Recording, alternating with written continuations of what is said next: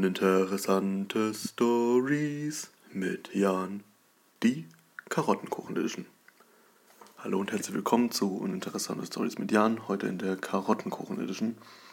Ich habe vor ein paar Wochen eine 2 Kilo Packung Karotten gekauft, habe die dann aber leider ja, ziemlich lange liegen lassen und vergessen, bis mir dann wieder eingefallen ist, dass die Karotten meine sind habe dann leider auch feststellen müssen, dass einige davon schon verschimmelt waren und um die dann schnellstmöglich zu verwerten, habe ich mich dazu entschieden, einen Karottenkuchen zu machen.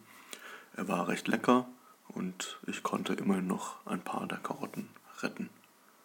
Das war Uninteressante Stories mit Jan, die Karottenkuchen Edition.